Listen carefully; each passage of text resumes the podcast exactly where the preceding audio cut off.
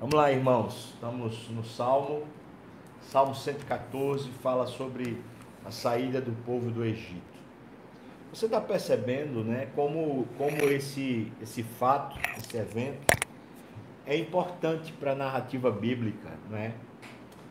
A gente precisa entender isso, né? No Velho Testamento, depois que existe a época da monarquia, existem dois fatos que são assim extremamente importantes a gente entender para a gente entender a história de Israel. O primeiro fato é o cativeiro, o cativeiro que aconteceu com o reino do norte, a Síria, não é?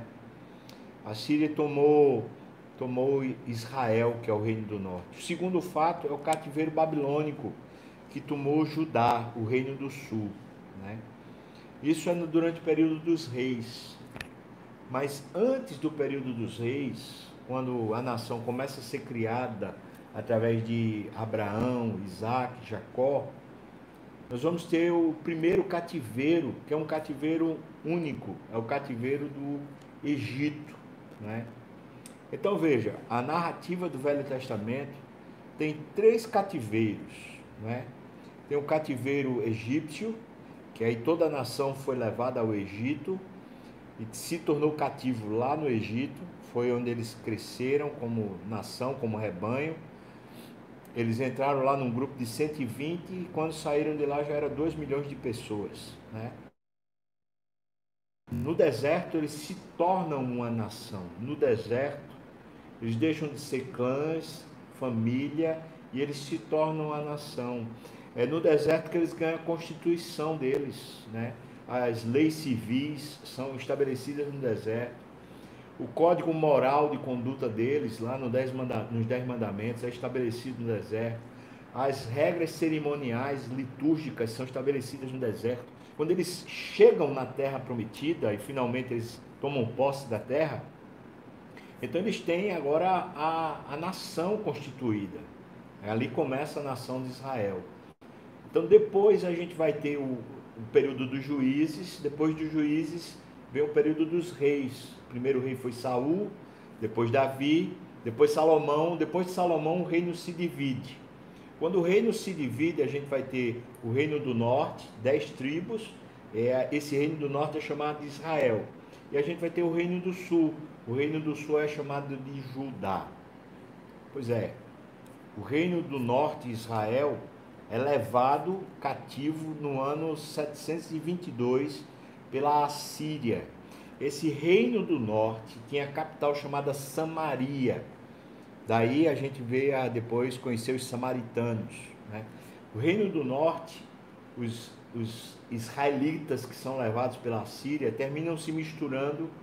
Eles misturam religião, eles misturam parentesco, eles misturam tudo com os assírios então os judeus depois, judeus vêm de Judá, né? Os judeus então não aceitam mais esses israelitas como sendo puros. Daí eles são chamados de samaritanos. Mas os judeus são levados cativos no ano 606, depois 585, duas levas, né? Eles são levados cativos à Babilônia. E eles passam 70 anos cativos na Babilônia e depois eles voltam. Quando eles voltam, eles voltam para Judá, para Jerusalém, eles reconstroem a nação, mas eles ficam debaixo de, um, de, uma, de uma espécie de vassalagem. Eles ficam pagando tributos a um império. Primeiro o Império Medo-Persa, primeiro o Império Babilônico, depois o Império Medo-Persa, depois eles têm o Império Grego, depois eles vêm para o Império Romano, é quando acontece a chegada de Jesus. Um resumão sobre a história, né? Para a gente ver a importância desses marcos. Isso marca muito a história da nação, três cativeiros. E esse é o primeiro. Então, se a gente quer entender a história do povo de Deus, é bom a gente entender que os cativeiros foram marcos de Deus dizendo para o povo assim: olha, é, vocês estão errados, e é por isso que eu vou deixar vocês cativos, para vocês se arrependerem, né? O cativeiro é um marco para poder fazer o povo se arrepender. É quando a opressão, de, o jugo né, de uma nação estrangeira, de povos ímpios, começa a oprimir o povo de Deus. Eu penso que a gente como igreja, por exemplo, aqui no Brasil, a gente como igreja passa um pouco por isso, a gente fica debaixo de uma opressão, muitas vezes de, de situações, de, de, de questões que são espirituais, né? E é, é, bom que a gente entenda que quando a gente está debaixo de alguma opressão, de algum jugo, é porque de alguma maneira Deus está querendo tratar, né?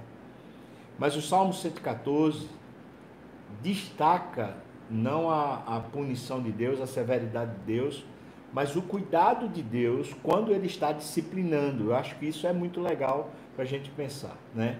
Veja, versículos 1 e 2 diz: Quando saiu Israel do Egito e a casa de Jacó do meio de um povo de língua estranha, Judá se tornou o seu santuário e Israel o seu domínio. Você percebe? O salmista que escreveu isso, óbvio, já tinha passado pela divisão dos reinos, né? Reino do Norte e Reino do Sul. Daí ele citar, citar Judá e Israel como sendo a mesma nação. Por quê? Porque está falando da época do Egito. Então ele, ele brinca com as palavras, né? Ele está falando que esse povo, que é o mesmo povo, né? Ele, ele saiu e se tornou, porque saiu do Egito, porque foi tirado daquela cultura, daí ele usa a expressão aqui, língua estranha, um povo de língua estranha. Na verdade, é uma referência a uma cultura estranha a Deus, uma cultura anti-Deus, uma cultura anticristo. Né? Essa cultura egípcia foi deixada e agora ele se tornou. Né? Esse é o processo da salvação. Nós somos tirados de uma cultura estranha e agora nós somos feitos santuário de Deus. Essa é a referência da salvação em Cristo, né? Ele está usando o texto, está usando a história para falar, olha, a gente era, fazia parte de um cativeiro e agora a gente é santuário. Irmão, eu acho que Deus de novo está falando a gente sobre a importância de a gente congregar, né? A gente é o santuário, a igreja é o santuário, do Senhor. Não estou falando o prédio, não, estou falando a gente, povo, povo de Deus. É por isso que a gente congrega no mesmo lugar para adorar Deus junto. Versículos 3 a 5, ele vai falar sobre o mar e o monte. Veja o que ele diz. O mar viu isso, viu o quê? Viu esse povo oprimido se tornar santuário de Deus. O mar viu isso e fugiu, o Jordão tornou atrás. São duas referências: o mar vermelho que se abriu quando Moisés colocou o cajado lá, e depois o Rio Jordão, quando Josué colocou também o cajado lá. As águas se abriram. Veja aqui o que, é que ele está dizendo. As águas se abriram por causa do santuário de Deus. As águas se abriram porque o povo de Deus que estava cativo não fala mais a língua, aquela língua do cativeiro, do povo estranho, esse povo agora é santuário de Deus, então o mar se abre. Isso fala para nós alguma coisa? Eu acho que sim. As, as oportunidades de Deus se abrem à medida que vivemos como santuário de Deus. Né? Os obstáculos intransponíveis, aquilo que a gente acha que a gente nunca vai alcançar, eles se abrem quando nós vivemos como santuário de Deus. Né? É por isso que a gente rompe em fé, é pela fé que a gente vive e de fato o santuário de Deus rompe as amarras. Versículos 4 e 5 ele diz: Os montes saltaram como carneiro, e as colinas como cordeiros do rebanho. Que tens, ó mar, que foges, que assim foges? E tu, Jordão, para tornares atrás? Montes, porque saltais como carneiros, e vós, colinas, como cordeiros do rebanho? Interessante, né? Ele está falando agora dos, dos montes, a gente não sabe dizer de nenhum terremoto ou qualquer, sei lá, evento extraordinário assim que aconteceu, a não ser um, que é narrado lá em Êxodo, especialmente Êxodo narra isso, quando eles estão no Monte Sinai e Deus chama eles para subirem ao Monte Sinai e lá em cima no Monte Sinai existia, segundo a linguagem de Hebreus, um espetáculo aterrador. Era era para causar terror, terror mesmo porque o que havia lá era era estava tomado em cima de uma de uma espécie de nuvem de fogo, né? Havia o tempo todo trovões altíssimos rolando lá em cima e eles viram a glória de Deus lá em cima, não, não presencialmente, mas viam que a glória de Deus estava lá em cima. Então Deus chama eles para subirem. Está lá em Êxodo 18 e 19. Você lê a narrativa dizendo isso. Venham, subam. Mas o povo diz para Deus: Eu prefiro que o Senhor fale com Moisés e Moisés fale conosco, porque a gente está com medo. Está com medo de subir. Né? Talvez a expressão que está usando aqui, dizendo que os montes saltaram, está falando sobre essa, essa, esse evento que está acontecendo lá no Sinai, quando o monte está em chamas, né? E o, o, povo tem medo de subir por causa do. Havia forte clangor de trombetas e, e tremor, o solo tremia por causa da presença de Deus. E o povo teve medo, né? De, de subir. Veja, o santuário de Deus ter medo de ir à presença de Deus. Isso é estranho demais, não é? Se somos santuário, nós não temos que ter medo de, de, de estarmos na presença de Deus, de buscarmos a presença de Deus. Acho que o contrário, o lugar mais próprio da presença de Deus é no santuário dele, não é? Mas está falando aqui que os montes, eles de alguma maneira revelaram isso, revelaram a salvação de Deus que Deus tirou um povo que estava escravo e tornou ele santuário de Deus. Né? Aí, versículos 7 e 8, ele fala: Estremece, ó terra, na presença do Senhor, na presença do Deus de Jacó. Certamente ele está falando do Monte Sinai. Ou seja, aquele povo que deveria ser santuário e parece que teve medo de viver, de viver isso com, com plenitude, né? Esse povo viu a terra tremendo por causa da presença do Senhor, né? Na presença do Deus de Jacó. Aí versículo 8 diz: O qual converteu a rocha em sol de água e o seixo em manancial. Provisão de Deus no meio do deserto, milagre de Deus. Você percebe então que o salmo ele brinca com, com duas, dois elementos: a água e, e a terra ou a pedra. Né? Ele brinca com essas duas coisas falando a respeito do santuário. Né? Não é interessante Jesus usar depois essas, essas expressões no Novo Testamento? Né? Jesus é a pedra angular.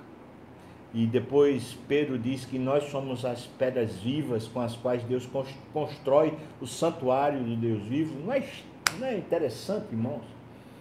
Não é? O santuário de Deus é constituído dessas pedras. Né? Essas pedras que podem tremer na presença do Senhor por causa da glória do nome do Senhor. Não é interessante também que Jesus disse que ele era a fonte de água viva, né? E ele diz: Quem crê em mim, do seu interior fluirão rios de água viva. É interessante, né? Que então quem é o santuário de Deus, de alguma maneira está representado por isso. A gente estremece na presença de Deus, né? E a gente é a fonte de milagre para a terra. É, irmãos.